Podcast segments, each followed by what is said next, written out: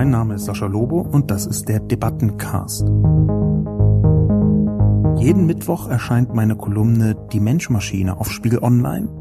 Die Redaktion sucht mir dann eine Handvoll Kommentare, vor allem aus dem Spiegel Online Forum raus, und hier im Debattencast reagiere ich darauf. Heute mal wieder völlig vorbei. Ich glaube, wir brauchen eine noch umfassendere öffentliche, historische Aufarbeitung der deutschen Einheit. Die Vorschläge des Herrn Lobo kommen nämlich derzeit viel zu spät. Die betroffenen Menschen sind aber keine Kinder, die darauf angewiesen wären, von Leuten wie dem Autor auf den rechten, im Falle Herrn Lobos digital vernetzten Weg geleitet zu werden. Warum den Osten nicht zu einer ökologischen Vorbildregion umbauen? Guten Tag und herzlich willkommen zu einer neuen Ausgabe des Debattencastes heute zum Thema deutsche Einheit. Plädoyer für den digitalen Solidaritätsbeitrag. Zunächst wie immer die Zusammenfassung. Deutschland hat den Osten vernachlässigt und das in vielen Dimensionen. Was fehlt, ist eine Vision Ost, und weil wir im 21. Jahrhundert leben, ist die Lösung eine digitale, zum Beispiel in Form eines digitalen Solis, mit dem Ziel, im Osten ein Musterland der Vernetzung entstehen zu lassen. Denn fast 30 Jahre nach der Wende steht in mancher Hinsicht die Mauer immer noch. Ostdeutsche haben es allesamt bis heute nicht an die Spitzen geschafft, ob in deutschen Vorständen der DAX-Unternehmen oder in den Chefredaktionen deutscher Leitmedien. Überall herrscht eine fast klinisch reine Westperspektive. In der Debattenöffentlichkeit kommen Ostdeutsche hauptsächlich in zwei Dimensionen vor, als Bundeskanzlerin und als Nazis. Auch wenn 30 Prozent für die AfD sind, bedeutet das auch, dass 70 Prozent nicht die AfD wählen. Und für die lohnt es sich zu kämpfen. Denn das einzige verlässliche Mittel gegen Nazis sind ausreichend viele Nicht-Nazis. Wenn Sachsen kippt, kippt Deutschland. Und dabei geht es vor allem um heutige Perspektiven. In ostdeutschen Regionen herrscht ein Männerüberschuss und es sind auffällige Überschneidungen zwischen den männerlastigen Regionen und denen mit dem größten rechtsextremen Wahlpotenzial zu beobachten. Gleichzeitig ist das Wohlstandsgefälle zwischen West und Ost noch immer enorm. Die Migrationsforscherin Naika Furutan bringt es mit ihrer These auf den Punkt. Ostdeutsche sind irgendwie auch Migranten. Migranten haben ihr Land verlassen. Ostdeutsche wurden von ihrem Land verlassen. Im Digitalen ist genau der Aufbruch spürbar, der den Menschen im Osten fehlt. Es gibt einen gesellschaftlichen Mechanismus, der sich Leapfrogging nennt. Dabei lässt man ein paar Entwicklungsstufen aus und springt mit einem großen Satz gleich an die Spitze des gesamten Innovationszuges. Das ist eine reale Chance für einen digitalen Osten als Sehnsuchtsort, und sie besteht nicht nur aus Geld, sondern auch aus dem Gefühl, nicht mehr zu den Ländern und Leuten zweiter Klasse zu gehören. Vorab vielleicht einen kleinen Eindruck ein guter Teil der Kommentare war positiv. Guter Teil bedeutet in diesem Fall, ich würde sagen, 40 bis 52,7 Prozent. Ungefähr die Hälfte, vielleicht ganz knapp mehr als die Hälfte. So möchte ich das einschätzen. Auf Twitter das Bild etwas positiver als in den Kommentaren. Ich glaube tatsächlich, dass es eigentlich eine undankbare Aufgabe ist, eine Kolumne über die deutsche Einheit am Tag der Einheit äh, zu schreiben. Das war so ein bisschen die Aufgabe, die ich hatte. Ganz, ganz selten trägt die Redaktion eine Bitte an mich heran, der ich nicht nachkommen muss, aber dieses Mal wollte, möchte. Und die Bitte war über den Tag der deutschen Einheit, am Tag der deutschen Einheit zu schreiben. Ich habe mich dann hineingesteigert in eine gewisse Wut, in einen Ostzorn. Ich selbst, das habe ich äh, geschrieben in der Kolumne und wollte es auch unbedingt abgebildet wissen, bin nicht aus dem Osten. Ich bin aus Westberlin, in Westberlin geboren, in Westberlin auch aufgewachsen. Diese Erfahrungen mit der DDR haben mich schon auch geprägt. Die war, die DDR war für mich kein abstraktes da drüben, wie für viele Westdeutsche vielleicht das der Fall gewesen ist, sondern eine ganz konkrete in mein Leben eingreifende Erfahrung, die ich, und das möchte ich vorausschicken, weil das glaube ich nicht gewöhnlich ist, die ich für mich selbst bewältigen musste, diese Erfahrung. Und zwar in zwei Dimensionen. Das erste war, dass ich als ich in Westberlin aufgewachsen bin, die Mauer als etwas vollkommen Natürliches begriffen habe. Die Mauer war einfach da egal in welche Richtung man gelaufen ist, und das ist mir häufiger passiert, in West-Berlin auf einmal ging es dort nicht mehr weiter, nicht nur in der Innenstadt, sondern auch wenn man Ausflüge gemacht hat. Ähm, Bekannte von meiner Familie hatten einen Kleingarten, der direkt an die Mauer grenzte. Das ging zu einer bestimmten Zeit in West-Berlin, dass man einen Garten hatte und dieser Garten war an drei Seiten von einem klassischen Kleingartenzaun begrenzt und an einer Seite von der Berliner Mauer, der westlichen Seite der Berliner Mauer. Diese Natürlichkeit des Vorhandenseins der Mauer wurde nach der Wende, mit der Wende radikal kontrastiv geprägt. Dann aber blieb die Mauer in den Köpfen übrig.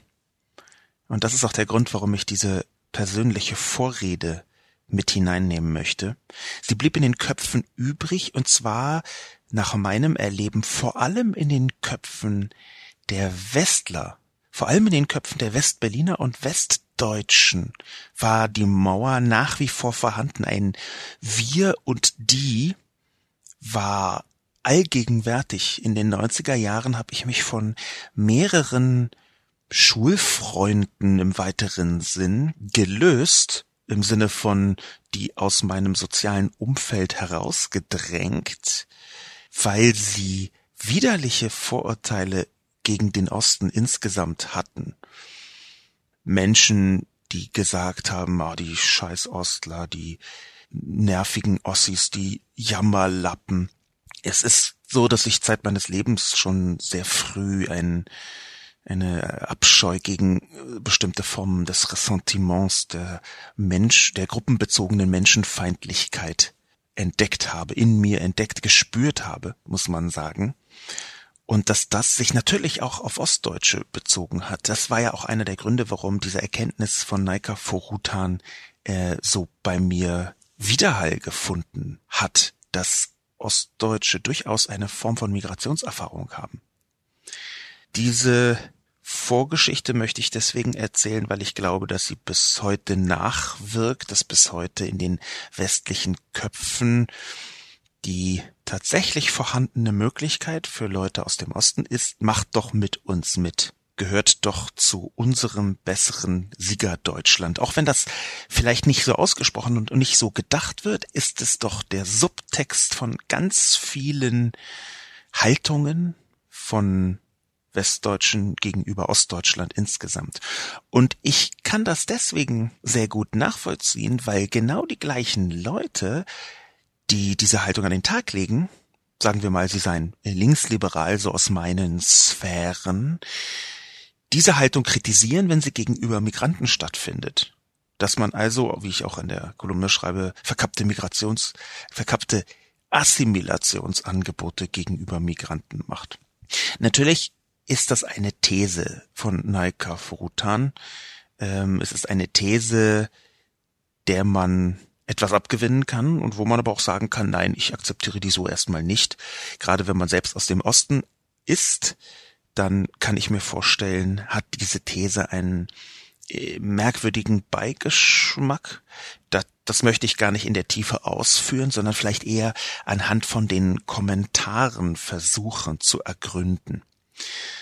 Interessant ist, dass ich versucht habe, bei den Kommentaren herauszufinden, ob das Menschen sind, die aus dem Osten sind oder aus dem Westen. Manche haben es dazu geschrieben, aber es haben nicht alle dazu geschrieben. Und ich habe versucht, das herauszuspüren. Es ist nicht leicht, gerade weil sich auch einige Leute zu Wort gemeldet haben, die ich im rechten Spektrum verorten würde und bei denen sich dieser Konflikt West gegen Ost überlagert mit einem Konflikt rechts gegen nicht rechts. Das ist ohnehin eins der größten Probleme, das auch Naika Forutan anspricht in dem Interview, das ich verlinkt habe in der Taz aus dem Mai 2018. Sehr, sehr lesenswert. Bitte unbedingt nachlesen, wer sich für diese Sphäre interessiert. Dort nimmt sie nämlich dazu Stellung, dass dieser Abscheu gegen rechts, der aus meiner Sicht vollkommen gerechtfertigt ist, unterschwellig projiziert wird auf alle Menschen aus dem Osten, auf alle Menschen aus Ostdeutschland und dass dadurch eine Zuschreibung stattfindet, die die ganze Gemengelage stark verkompliziert, weil dann nämlich auch nicht rechte Ostdeutsche Ostdeutschland in toto in Schutz nehmen wollen gegen Komplettabwertung. Und sie vergleicht auch das wiederum mit klassischen migrantischen Erfahrungen. Ein interessanter Effekt in diesem Fall wäre einer, den ich persönlich noch gerne ergründen würde, das habe ich bis jetzt nicht getan, deswegen beschreibe ich den nur sphärisch, wäre die verstörend große Zahl von Menschen mit türkischer Abstammung in Deutschland, die Erdogan freundlich sind. Also die vergleichsweise vielen Türken, Deutsch-Türken, Deutschen mit türkischem Abstammungshintergrund, die bis in die dritte, teilweise vierte Generation hinein auf einmal ein sehr hohes Identifikationsmoment verspüren mit Erdogan. Mit der Türkei alleine, das könnte man nachvollziehen, mit dem Präsidenten der Türkei, eine katastrophale Person, eine quasi diktatorische, in jedem Fall jedoch autoritäre Person, die die Demokratie in der Türkei meiner Ansicht nach derzeit abschafft und dabei sehr weit fortgeschritten ist. Diese Person also als Identifikation zu betrachten, wenn man in einem doch einigermaßen liberaldemokratischen Land wie Deutschland aufgewachsen und sozialisiert worden ist, das ist problematisch. Naika Forutan soweit ich das in ihrem Interview verstanden habe und in einigen anderen Texten eben von ihr und über sie. Naika Furatan erkennt genau darin eine gruppenbezogene Abwehr, ein Mechanismus also, wo selbst Menschen, die eigentlich nicht klassisch patriotisch, klassisch nationalistisch sogar denken, auf einmal eine Gruppe gegen Abwehr in Schutz nehmen wollen. Und genau dieser Mechanismus, der also bei Deutsch-Türken in der Özil-Diskussion zuletzt intensiv besprochen stattfindet, scheint nun auch zumindest zu Anfang in ostdeutschen Diskussionen stattzufinden.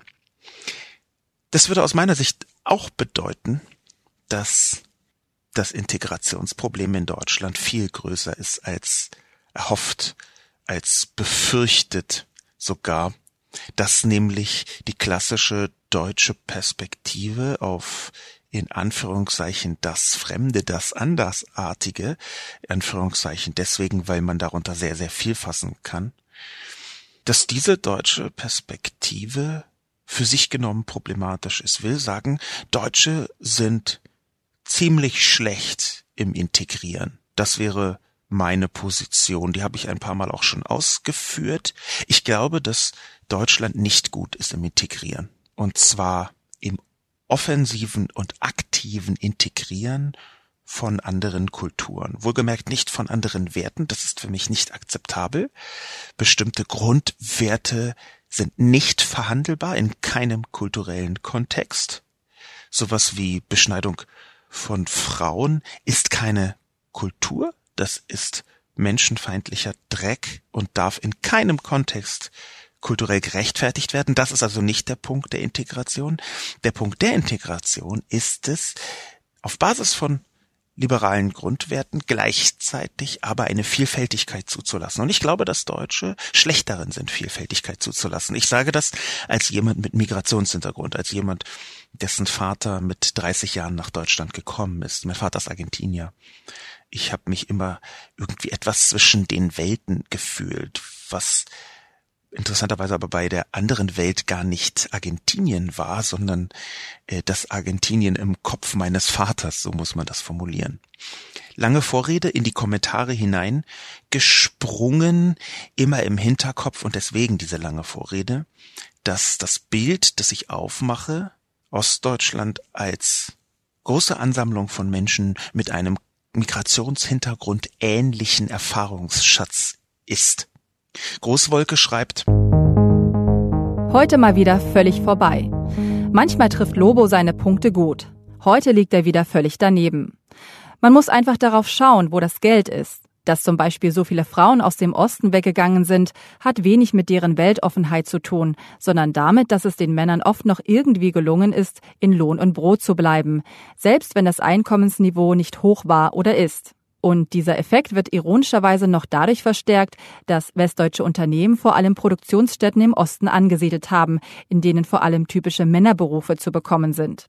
Er ist auch selbstverstärkend, denn je weniger Frauen es irgendwo gibt, desto weniger Bedarf besteht auch an den Berufen, in denen sie statistisch überrepräsentiert sind.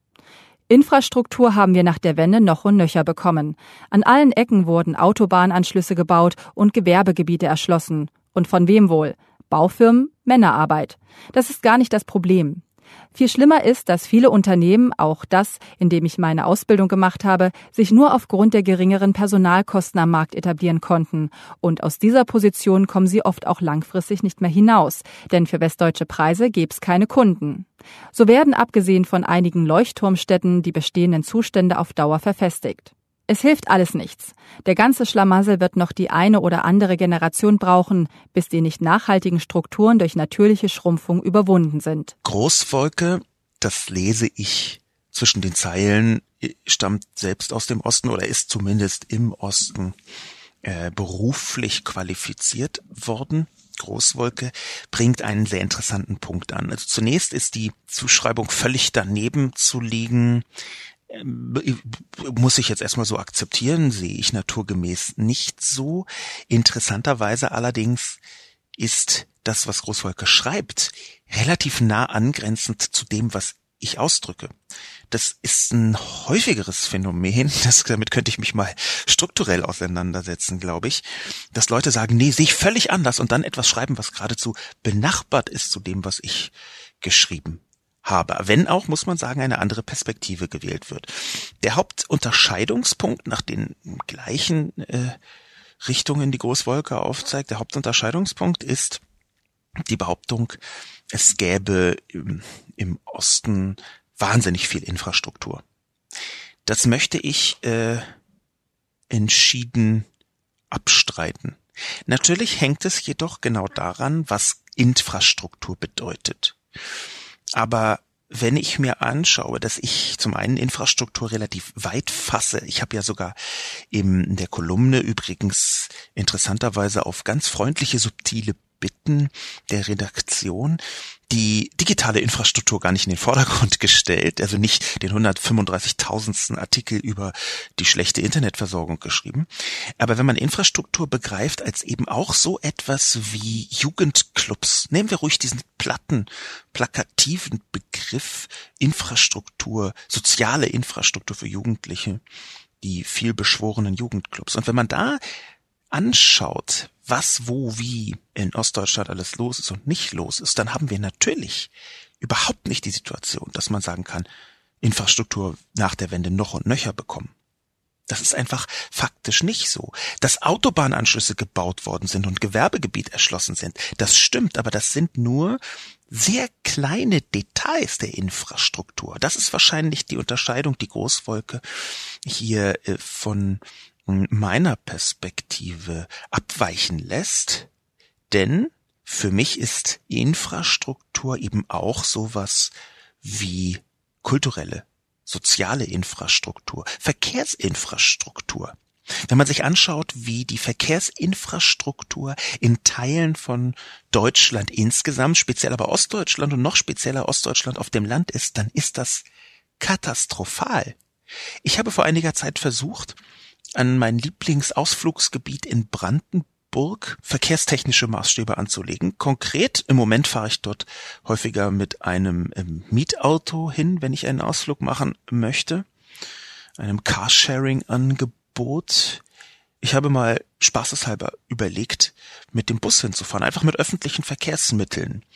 Dass es da keinen Zug gibt im Nute-Niplitz-Tal, ähm, ist eine Sache. Dass es da aber auch nur einen Busverkehr gibt, der beschämend schlecht im Takt aufgestellt ist, das ist eine zweite, eben auch infrastrukturelle Sache. Das ist also der erste Punkt, wo ich differiere mit Großwolke. Der zweite Punkt, interessanterweise, hängt an dem Punkt Frauen, die aus dem Osten weggegangen sind. Ich habe offenbar den Eindruck erweckt, dass der Grund dafür weltoffen sei, Weltoffenheit der Frauen sei.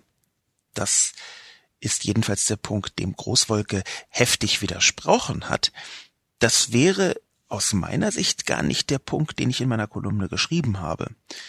Es ist so, dass eine Vielzahl von Gründen, das hatte ich ähm, extra vorher mir genauer angeguckt, wie die Frauenlandflucht aufgestellt ist, die Landflucht insgesamt, speziell im Osten, dass eine Vielzahl von Gründen dafür sorgen, dass vergleichsweise viele Frauen weggehen. Und einer der Gründe ist genau der, über den Großwolke schreibt, nämlich, dass der in Anführungszeichen Aufbau Ost ein struktureller wirtschaftlicher Aufbau war, der vor allem Berufe notwendig gemacht haben, in denen ein riesiger Männerüberhang stattfindet. Bauarbeiter zum Beispiel sind vergleichsweise selten weiblich und wenn man ein ganzes Land im wahrsten Sinne des Wortes aufbaut, die von Großwolke beschriebenen Autobahnanschlüsse, dann stimmt es tatsächlich. Baufirmen sind sehr viel stärker im Osten gewesen, zumindest in den 90ern. Gleichzeitig gibt es auch noch andere Effekte.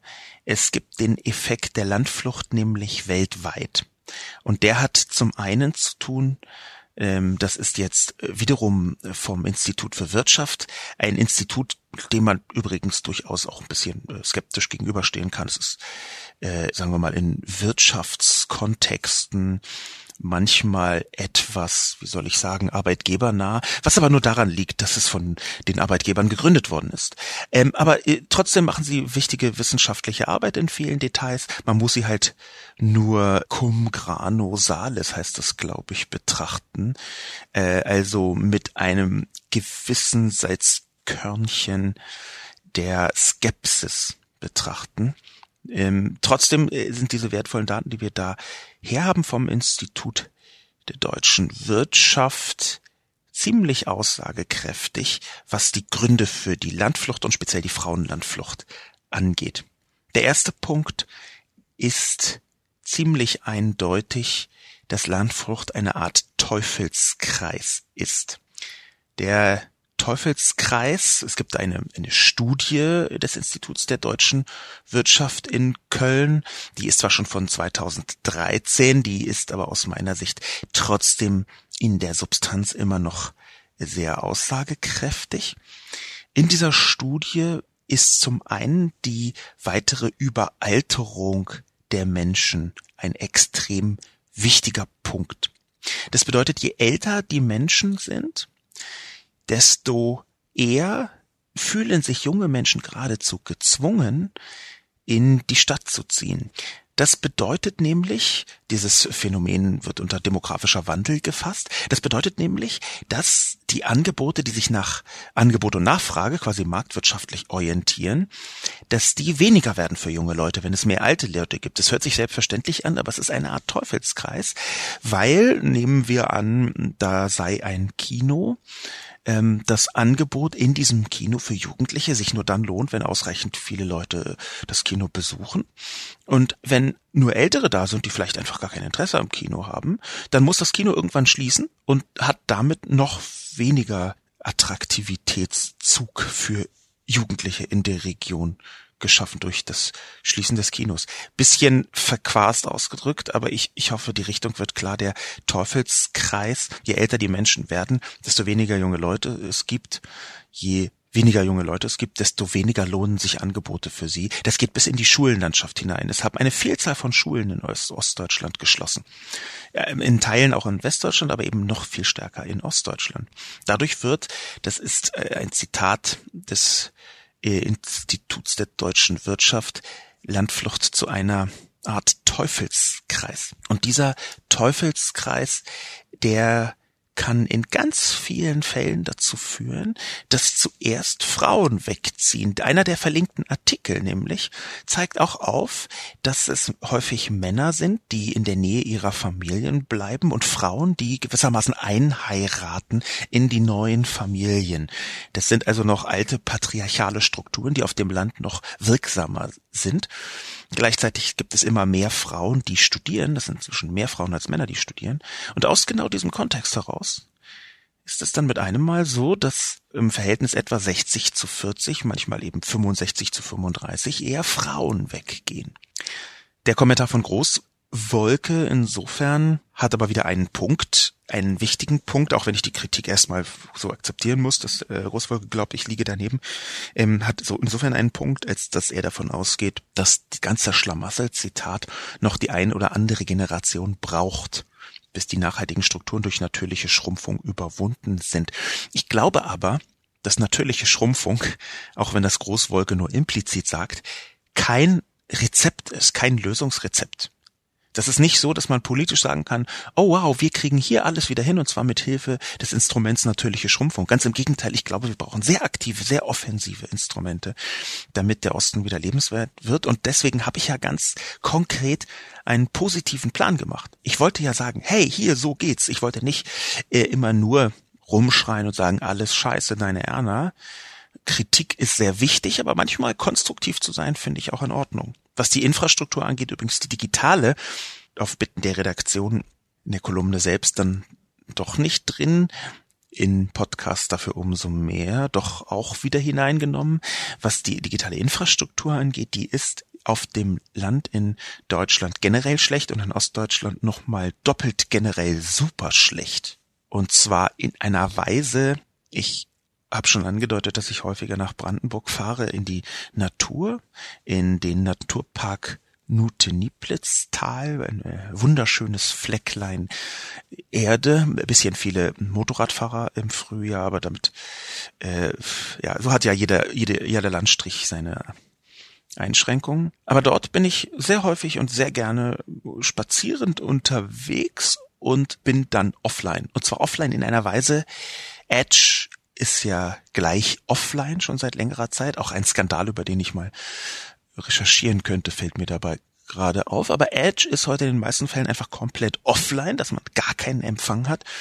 Für sich genommen schon eine Katastrophe. Und gleichzeitig ist es aber tatsächlich auch so, dass in, an vielen Flecken in Brandenburg zwischen zwei Dörfern null Empfang herrscht. Also wir reden hier noch nicht mal von Edge, was schon kein Empfang ist, sondern noch weniger als kein Empfang. Und natürlich gibt es da eine direkte Verbindung zu Landflucht von Jugendlichen. Das ist leider studienseitig noch nicht so in der Tiefe nachgewiesen, wie ich das gerne sehen würde, aber zumindest für Mecklenburg-Vorpommern haben wir da wohl, ich habe darüber nur mit Leuten gesprochen, konnte das noch nicht ausrecherchieren, eine nachweisbare Verbindung zwischen der Internetgeschwindigkeit, die man zum Beispiel mit Smartphones erreichen kann, ähm, auch der WLAN-Geschwindigkeit in den Häusern und der Landflucht für Jugendliche. Platt formuliert, wenn man auf dem Smartphone nicht mal YouTube gucken kann, dann ziehen die halt mit ihrem 18. Geburtstag in die Stadt. Nicht nur Frauen, aber offenbar mehr Frauen. Das zieht sich so durch. Nicht weiter verwunderlich. Ich glaube nun, dass Großwolke recht hat. Wir brauchen noch die eine oder andere Generation, um das zu überwinden, dass aber die nicht nachhaltigen Strukturen gestützt und verändert werden müssen, und zwar mit viel Geld und eben auch einer anderen Haltung. Klugschieter hat einen sehr langen Kommentar geschrieben. Amen.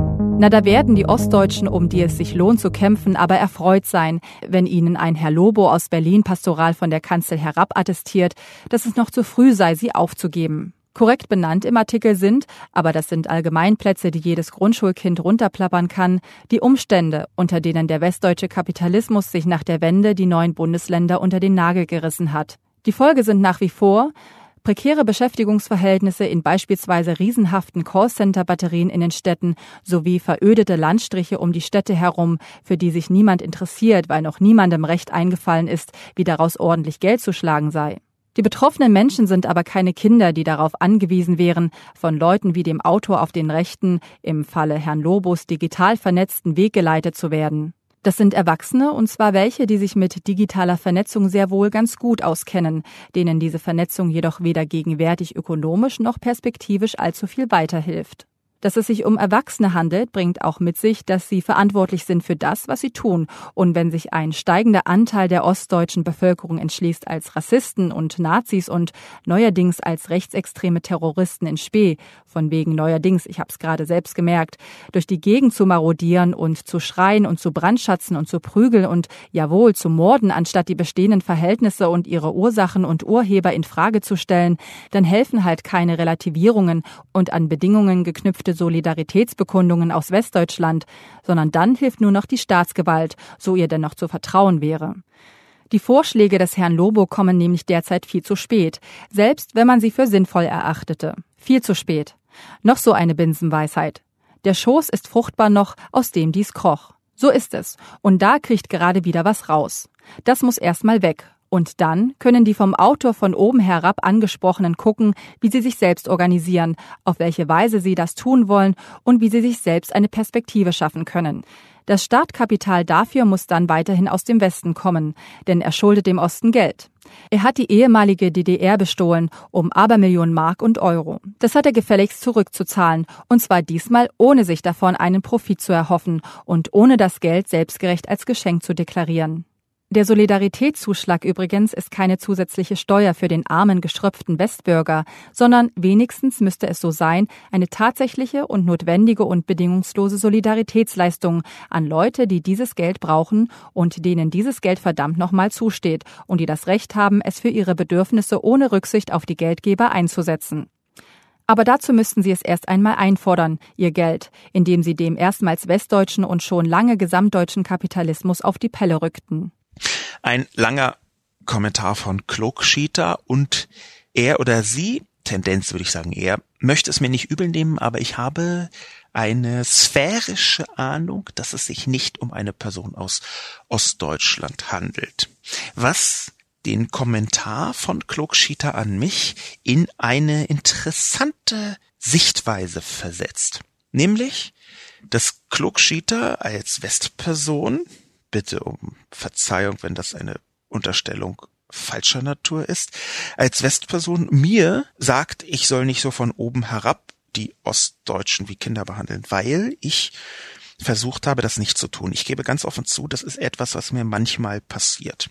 Das ist eine Kritik, die ich einstecken muss. Sie ist deshalb nicht immer richtig, aber sie ist häufiger richtig, als es mir gefällt, um es mal so konkret zu sagen. Es ist nämlich tatsächlich so, dass Klugschieter einen Punkt aufgemacht hat, über den man sehr geteilter Meinung sein kann. Ziemlich eindeutig positioniert sich ja Klugschieter gegen Rechtsextremismus in einer aus meiner Sicht beneidenswert und lobenswert klaren Eindeutigkeit. Das ist gut. Auseinander liegen wir aber sehr eindeutig in der Art und Weise, wie man damit umgeht. Klugschieter sagt nämlich zwar, er möchte Ostdeutsche nicht als Kinder behandeln, das möchte ich auch nicht. Ich möchte eigentlich keine Erwachsenen als Kinder behandeln.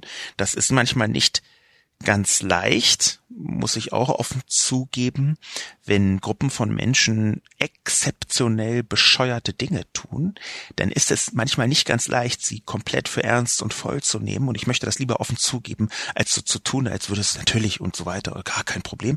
Ähm, gerade mit Verschwörungstheoretikern ist es mir häufiger passiert. Ich habe ja viel mit solchen Leuten im Netz diskutiert. Das ist mir häufiger passiert, dass ich dachte, um Gottes Willen, da fehlt so viel an Wissensfundament, da fehlt so viel auch an Einsichten in die Abläufe des tatsächlichen Lebens, in die Grundstrukturen der sogar Realität, muss man sagen, dass ich ein Gespräch nur sehr eingeschränkt führen kann. Es gibt also sehr häufig diese ähm, Perspektive, die sich einschleicht in Diskussion, dass man dann sein Gegenüber nicht für voll nimmt. Ein grundsätzliches Problem, das kann ich bestätigen, aber, und das ist halt der wichtige Unterschied, den Klugschieter aus meiner Sicht nicht macht. Ich halte nichts davon, Menschen für voll zu nehmen, indem man sie sich komplett selbst überlässt und indem man ihnen komplett sagt, du, ach, du brauchst Hilfe? Nee, scheißegal, du bist doch erwachsen. Da ist eine feine Linie zwischen Menschen für erwachsen halten und sich nicht um sie kümmern. Und ich glaube, dass wir in einer Gesellschaft, und wir sind nun mal alle in diese Gesellschaft hineingeworfen, quasi existenzialistisch möchte ich das jetzt absichtlich formulieren, wir sind hineingeworfen in diese Gesellschaft, in diesem Land. Wir müssen versuchen, das Beste draus zu machen, hört sich ein bisschen verzagt, fast sogar resigniert an, und das ist auch nicht komplett falsch, aber dann wieder in der Resignation trotzdem einen kleinen Silberstreif am Horizont, aber dann wieder aktiv daran arbeiten, den guten Kräften zu helfen, diesen 70 Prozent. Und mit gute Kräfte meine ich nicht rechtsextreme Menschen. Das ist äh, eine sehr, sehr, äh, sagen wir mal, großzügige Definition von gute Menschen. Aber es ist eben eine Arbeitsdefinition im Kontext Ost. Das äh, sei mir erlaubt, im Kontext West auch, nur dass es da zumindest noch nicht 70 Prozent, sondern noch 80, 85 oder 90 Prozent sind.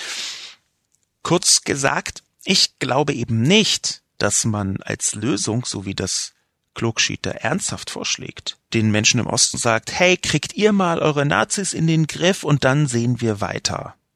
Nee, sorry, das geht nicht. Das ist nämlich keine Perspektive, die ein Wir aufmacht, die ein Wir, die Bevölkerung von Deutschland, das ist doch eigentlich dieses identifikatorische Moment mit den Menschen hier im Land, nicht mit einer Nation, sondern mit den Menschen, die hier leben. Das ist doch eigentlich das, was zivilgesellschaftlichen Zusammenhalt ausmacht. Dass man diese 70 Prozent als Teil eines Wir begreift und nicht sagt, so wie Klugschieter das andeutet oder zumindest implizit transportiert, ihr, das ist euer Problem.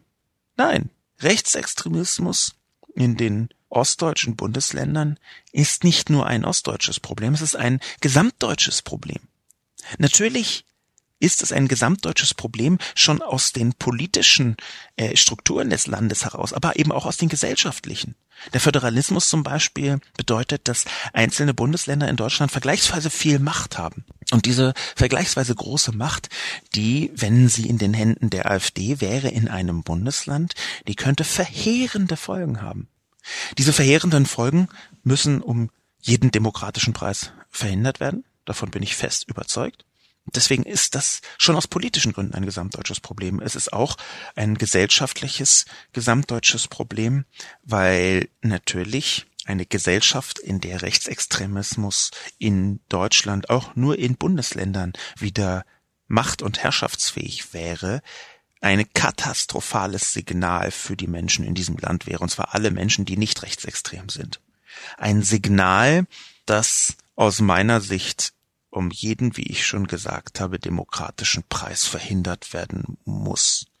Ich bitte das als Kampfansage zu verstehen. Ich glaube, wir brauchen mehr und intensivere und auch heftigere, offenere Kampfansagen. Ich äh, möchte darauf hinweisen, dass es sich um einen demokratischen Kampf handelt, der also mit legalen und demokratischen Mitteln geführt wird, aber der muss hart und unerbittlich geführt werden. Und ich glaube, dass dazu notwendig ist, dass man diese 70 Prozent unterstützt. Anders als Klugschieter das sieht. Stefan 777 schreibt, die Grenze ist treffender zwischen Stadt und Land zu ziehen. Auch wenn man Stadt-Land als Gefälle annimmt, ist das Ergebnis ähnlich und im Osten wesentlich gravierender und Digitalisierung im Vergleich zum Westen auf niederem Niveau. Als zweite, durchaus auch an die digitale Revolution, ist die ökologische Revolution zu koppeln. Diese ist in Wahrheit so wenig trennbar, wie erneuerbare Energien von der E-Mobilität nicht zu trennen sind. Die wiederum über autonomes Fahren mit der digitalen. Wir wollen nachhaltig und digital, jetzt. Leapfrogging wäre in Zeiten des Dieselskandals eine Chance, den Anschub zu bekommen. Man muss es nur als Chance verstehen und nutzen. Politisch oder besser lobbyistisches Nichtwollen ist das Problem. Also in großen Schritten weg von der üblen endlichen Kohle und Öl. Und wann fahren wir endlich mit E-Autos aus Solar- und Windkraft, der in Norwegen zwischengespeichert wird, wenn es nötig ist? Und der Soli wird direkt für das Verlegen von Glasfaserleitungen in die Häuser ausschließlich auf dem Land genutzt. Der typische deutsche Stadthaushalt ist derzeit meist gleichmäßig schnell mit Internet versorgt. Im Urbanen muss nicht noch gefördert werden. Das wäre ein Konjunkturprogramm, das uns allen und dem Osten im Besonderen wieder eine Identifikation, ein Ziel, eine Bedeutung, eine Vision, am Ende dem einzelnen im Osten lebenden Bürgern Wertbewusstsein und Wertschätzung bringen könnte. Die paar derzeit so lauten Nazis sind dann so schnell vergessen, wie sie aus ihren braunen Erdlöchern gekrochen sind. Oh Gott, ich höre schon wieder die VWs, die RWEs, die Telekom. Klar wollen die sich erstmal verweigern und schmeißen die Lobby-Engine an, wie immer. Für den Erfolg ist nur die Frage, was die Politik bindend vorgibt. Oder warum funktionieren in China die klaren Vorgaben E-Mobilität so gut? Stefan 7777 hat einen schönen Kommentar geschrieben, ein bisschen auf den Schlamm gehauen, etwas plakativ, geht ja äh, relativ genau in die Richtung. In manchen Details möchte ich Stefan 7777 zurufen, sind die Dinge dann doch nicht so einfach, wie sie zumindest angedeutet werden in dem Kommentar. Warum nicht X, warum nicht Y, alles ganz leicht, ist halt selten in so komplexen Dingen wie Digitalisierung und Nachhaltigkeit, ökologische Revolution zu realisieren. Aber erstmal grundsätzliche Zustimmung zu Stefan 7777. Es ist in der Tat sehr viel mehr als die digitale Revolution. Es ist auch eine ökologische Revolution. Ich bin mir ehrlich gesagt nicht ganz sicher, ob Revolution hier der richtige beziehungsweise noch der richtige Begriff ist, ob nicht Transformation, davon spreche ich häufiger, ein cleverer Begriff ist. Das sind aber Detaildiskussionen. Ganz konkret möchte ich Stefan 7777 zustimmen, dass wenn man eine Vision Ost aufbaut, die zwar ein digitales Fundament haben müsste, aber durchaus verbunden sein müsste mit einer Vielzahl von anderen, eben von Stefan angedeuteten Visionsaspekten. Der ökologische Teil, der Mobilitätsteil, der Energieteil. Natürlich gehört das alles dazu, der infrastrukturelle Teil natürlich ohnehin. Es ist allerdings auch so, dass die Frage, mit der Stefan schließt, eine ist, die ich schon mal beantwortet habe, übrigens auch in einer Kolumne. Warum funktionieren in China die klaren Vorgaben so gut? Nun ja, das liegt daran, dass China ein autoritäres Land ist. China ist autoritär regiert, ist eine Diktatur von einer einzelnen, sich als kommunistisch bezeichnenden Partei, in der Andersdenkende verfolgt werden können. Das ist deswegen leider eine sehr wichtige Frage, die Stefan wahrscheinlich nur äh, rhetorisch stellen wollte, nämlich die Frage, ob die Demokratie, in diesem Fall in Deutschland, nicht verlangsamt. Und die Antwort auf diese Frage heißt ja. Und trotzdem gibt es zur Demokratie natürlich, zur liberalen Demokratie übrigens, keine Alternative. Will sagen, jede Vision muss politisch auch immer als Sog formuliert werden, dass ausreichend viele Leute ausreichend stark wollen, dass sie kommt, sonst ist die Vision ja äh, ein Haufen Kehricht, nicht wertvoll.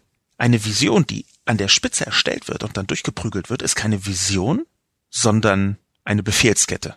Das Gegenteil von dem, was ich unter Vision verstehen würde. Das ist der Grund, warum das in China so gut funktioniert. Insofern ist die Leute, die dafür brennen, die Leute, die das umsetzen wollen, die Leute, die davon sich einen Vorteil erhoffen, zumindest in einer liberalen Demokratie, das Wesen der Vision. Ich bin ebenfalls wie Stefan 7777 der Meinung, dass ähm, wir in Deutschland eine Art Lobbyproblem haben. Das ist hier etwas sehr simplifiziert verhandelt, aber es ist in der Tat wahr. Äh, es gibt eine Vielzahl von politischen Entscheidungen, die lobbyverseucht sind. Das sage ich so hart verseucht. Lobbyismus ist für sich genommen, das möchte ich immer betonen, wenn ich davon spreche, ein wichtiger und auch positiver Bestandteil der Demokratie. Lobbyismus bedeutet zunächst in seiner Basisdefinition nichts anderes, als dass die Zivilgesellschaft versucht, Einfluss zu nehmen auf die Politik auch außerhalb von Wahlen. Sowas wie Greenpeace ist Lobbyismus. Sowas wie ich mache, ist auch Lobbyismus in vielen Details. Ich bin, das schreibe ich auf meiner Website ganz deutlich und auch sehr eindeutig und schon sehr lange, ich bin Zivillobbyist. Ich empfinde mich als Zivillobbyist. Warum? Ich habe ein bestimmtes Set von Werten, von politischen Überzeugungen, die übrigens, äh, ich möchte es nochmal betonen, auf saschalobo.com slash Transparenz auch alle aufgemalt sind. Und dieses Set von Werten, Haltungen, Überzeugungen die, das verwandelt sich durch, äh, sagen wir mal, Auftragen auf die politische Landschaft in eine politische Überzeugung. Und auf Basis dieser politischen Überzeugung mache ich Zivillobbyismus. Das bedeutet, ich versuche die Politik zum Beispiel mit Hilfe von Spiegel Online-Kolumnen in eine bestimmte Richtung hineinzuschieben. Die Gesellschaft insgesamt. Ich verfolge da ein Ziel. Das habe ich auch nie versteckt. Im Gegenteil. Ich glaube, das tun die allermeisten Leute, die Kolumnen schreiben. Aufgepasst, nicht die allermeisten Menschen, die in Journalismus tätig sind, aber die allermeisten Menschen, die Meinungsartikel in Kolumnen schreiben die sich äußern, politisch öffentlich äußern, die tun das auf Basis eines Gesellschaftsbildes, was sie für richtig halten und machen damit einen großen Schritt in Richtung von Zivillobbyismus. Das ist eine Vorstufe des Aktivismus, würde ich sagen. Insofern ist Lobbying erstmal nichts Problematisches für sich genommen, aber, und da hat Stefan 777 recht, es gibt ein verborgenes, ein verstecktes, ein manipulatives Lobbying, was an der Grenze zur Korruption entlang tänzelt. Dieses Wort möchte ich vorsichtig verwenden, deswegen an der Grenze entlang tänzelt und nicht gleichbedeutend ist. Aber natürlich gibt es eine Form von merkwürdigem Austausch, der immer wieder bekannt geworden ist in vielen einzelnen Details, wo man nicht mehr davon sprechen kann, dass das jetzt noch gewöhnlicher Lobbyismus ist. Wir erleben es derzeit rund um den Dieselskandal, den schon länger andauernden Dieselskandal, dass offenbar eine Form von Austausch zwischen Automobilunternehmen und Politik stattfindet, die eben problematisch ist. Und da sehe ich durchaus unlauteren Lobbyismus am Werk, vorsichtig gesagt. Es ist vollkommen richtig, was Stefan in dieser Dimension sagt, allerdings eben nicht so simpel. Es ist halt nicht immer alles schlimm und schlecht. Ich glaube, ich schreibe da bei Gelegenheit nochmal über Lobbyismus eine längere Kolumne. Das ist nämlich sehr mh, hm, spannend ist das falsche Wort, bestürzend in den Details. Es ist allerdings auch verbunden mit vielen Vermutungen, weil man sehr viel nicht nachweisen kann. Vielleicht muss ich den von mir ja nicht besonders geschätzten, aber manchmal notwendigen Vermutungsjournalismus in eine meiner nächsten Kolumne hineinbringen und beschreiben, was genau in der digitalen Welt mit Lobbyismus für Schindluder getrieben worden ist. Denkt doch mal weiter, schreibt. Was ist Fortschritt? Was soll die überall herbeigeredete Vernetzungsnotwendigkeit und Internetbeschleunigung eigentlich genau bringen? Wollen Sie damit die übrigen unbeschäftigten Männer ruhig stellen? Ein beachtlicher Teil der Internetnutzung besteht bekanntlich aus Pornokonsum, der geht dann sicherlich noch bequemer und flüssiger. Oder geht es hier mal wieder darum, eine ganze Region auf Smart umzubauen, was ja nichts anderes bedeutet als immer weitergehende Überwachung der Bevölkerung? So nach dem Motto, Überwachung sind die im Osten ja schon gewöhnt, oder wie? Oder soll mit weiteren Startups im digitalen Bereich nur der Konsum noch weiter angeheizt werden? Durch noch bessere personalisierte Werbung, der uns alle umweltmäßig in den Abgrund zieht? Und zwar jetzt schon? Nennen Sie das ernsthaft Fortschritt? Warum den Osten nicht zu einer ökologischen Vorbildregion umbauen? Mit wirklich nachhaltigen und wirklich zukunftsfähigen Firmen und entsprechender Ökolandwirtschaft, mit regionalen, dezentralen Energie- und Versorgungsstrukturen, mit neuen Wohn- und Lebensformen und so weiter. Ökosoli, das könnte die Chance sein. Denkt doch mal weiter, pendelt etwas zwischen einem nicht besonders angenehmen Kulturpessimismus und einem aus meiner Sicht bedenkenswerten Öko-Utopismus. Ich bin auf halbem Weg mit dabei bei Denkt doch mal weiter eine Form von Ökosoli mit in den Digital-Soli hineinzubringen. Den Fehler, den allerdings Denk doch mal weiter macht, ist zu glauben, dass die Dinge, die Denk doch mal weiter selbst fordert, nicht digital zu erreichen wären. Digital ist für die Person, die hinter Denk doch mal weiter steckt, offenbar irgendwie nur Porno, Smart Überwachung und das ist einfach oder Konsum und das ist einfach eine so unterkomplexe, falsche und aus meiner Sicht auch schädliche kulturpessimistische Haltung, dass ich das entschieden zurückweisen möchte. Fortschritt gibt es im 21. Jahrhundert fast ausschließlich in der Geschmacksrichtung digital und zwar auch Ökofortschritt. Es ist, um einen Nebenaspekt zu erwähnen, zum Beispiel bei Elektroautomobilität so, dass die Verbesserung der Batterieleistung in den letzten fünf Jahren bei Tesla nach Schätzungen von Experten außerhalb von Tesla, weil Tesla das selbst nicht sagt, bis zu 30 Prozent durch eine verbesserte Softwaresteuerung der Batterieausnutzung stattgefunden hat. Will sagen, wenn man von Ökologie spricht im Bereich Elektromobilität, dann geht es sehr stark um Effizienz und wenn man von Effizienz spricht, ist das inzwischen zu fast einem Drittel eine digitale Softwareangelegenheit.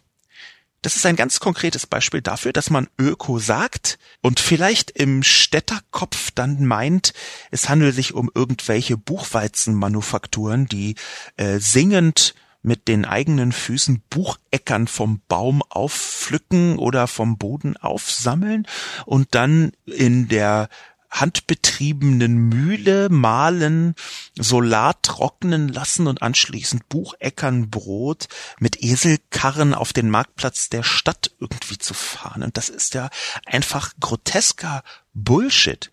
Ökolandwirtschaft liebe Person, denk doch mal weiter, ist eine zutiefst digitale Angelegenheit. Die Landwirtschaft ohnehin ist eine der digitalsten Branchen, die wir überhaupt haben weltweit. Da empfehle ich, ich habe da häufiger Vorträge drüber gehalten, da empfehle ich einfach mal ein paar Recherchen, was Landwirtschaft im Jahr 2018 bedeutet, wie unfassbar digital sie ist und wie weit aufgespreizt die Möglichkeiten mit digitalen Instrumenten sind. Wir reden über selbstfahrende Taxis oder selbstfahrende Busse machen die ersten Experimente, da fahren dann auf der Cebit irgendwelche kleinen Busse automatisch herum. Selbstfahrende Traktoren sind mit Verlaub eine Art alter Hut. Gibt's schon länger. Wird schon angewendet. Drohnen sind in der Landwirtschaft ein extrem wichtiges Instrument, weil sie aus einer bestimmten Höhe mit intelligenter Kameraauswertung den Zustand der Pflanzen, der Zus den Zustand der Felder herausfinden können. Es gibt einen Artikel in, soweit ich mich richtig erinnere, ähm, Technology Review, Harvard Technology Review, äh, der davon spricht, dass chinesische Stadtkinder zurückziehen aufs Land, also solche, die vorher Landflucht betrieben haben, passenderweise, weil sie mit Drohnen arbeiten können in der Landwirtschaft. Ja, es äh, hört sich ein bisschen steil an als These. Ich zitiere hier nur einen Artikel, über dessen Substanz ich noch nicht weiter nachgeforscht habe. Es soll auch nur ein Symbol, ein Beispiel dafür sein, dass die Landwirtschaft hyperdigital ist. Denkt doch mal weiter, fordere ich dazu auf, bevor hier Digitalisierung als böses Konsum- und Pornogetöse verbrämt wird, einfach mal nachzuschauen, was tatsächlich Digitalisierung bedeutet. Das ist nämlich viel umfassender. Schließlich als letzten Kommentar von Mostly Harmless. Nur 30 Prozent Rechtsextremisten also und 70 Prozent, die nicht so denken oder wählen. Und man fragt sich spontan, ob die 30 Prozent keinen Kontakt zum Rest haben. Und man fragt sich spontan, ob Leute, die zu den 70 Prozent gehören, im Gespräch mit den 30 Prozent in Kneipen, Geschäften und Unternehmen bei rechtsextremistischen Statements mit den Schultern zucken, nichts sagen, nicht reagieren etc. Die schlichte Wahrheit ist, die 30 Prozent können nur dann entstehen, wenn der Rest das zulässt. Wenn die Mehrheit schweigt, wenn Leute Volksverräter brüllen, kurz, wenn die Zivilgesellschaft versagt. Insofern geht in My Humble Opinion Lobos Analyse am Kern des Problems vorbei. Zum Abschluss möchte ich Mostly Harmless gleichzeitig Recht geben und widersprechen, quasi meine Lieblingsform von Kritik. Denn natürlich sind diese 70 Prozent nicht alles aufrechte Antifaschisten. Also Leute, die Mostly Harmless hier beschreibt, die heftig dazwischen gehen, wenn die restliche Zahl der Menschen auch nur andeutungsweise extremistische Statements vom Stapel lassen. Das ist wahr. Ich glaube auch, dass das Problem, das habe ich ja geschrieben, tiefgreifend ist. Will sagen, es gibt durchaus in Teilen der Bevölkerung in Gesamtdeutschland, aber speziell eben auch, sagen wir mal, in einem Bundesland wie Sachsen, eine strukturelle Sympathie gegenüber rechts, eine Rechtsoffenheit bis hin dazu, dass man sagt, ja, die sind zwar schlimm, aber jetzt auch nicht so schlimm. Bis hin zu einer Verharmlosung, zum Beispiel durch Konservative. Wir haben das namentlich in der CDU Sachsen über Jahre und Jahre erlebt. Wir haben das auch in Form einer Verleugnung erlebt. Verleugnung und Verharmlosung sind sehr, sehr eng beieinander. Und wenn ein langjähriger Ministerpräsident des Freistaats Sachsen, nämlich Kurt Biedenkopf, ernsthaft sagt, die Sachsen seien immun gegen den Rechtsextremismus, wieder alle Beweise, wieder die tatsächliche Realität, wieder die statistisch messbaren, die sichtbaren Geschehnisse, dann ist das eine Form von Verharmlosung, die in der Verantwortung der 70 Prozent liegt und eben bei den 30 Prozent nur auf besonders fruchtbaren Boden gefallen ist. Aber selbst wenn diese 70 Prozent nicht überzeugte Antifaschisten sind, so sind sie doch noch genau die Hoffnung, die 30 Prozent klein zu bekommen.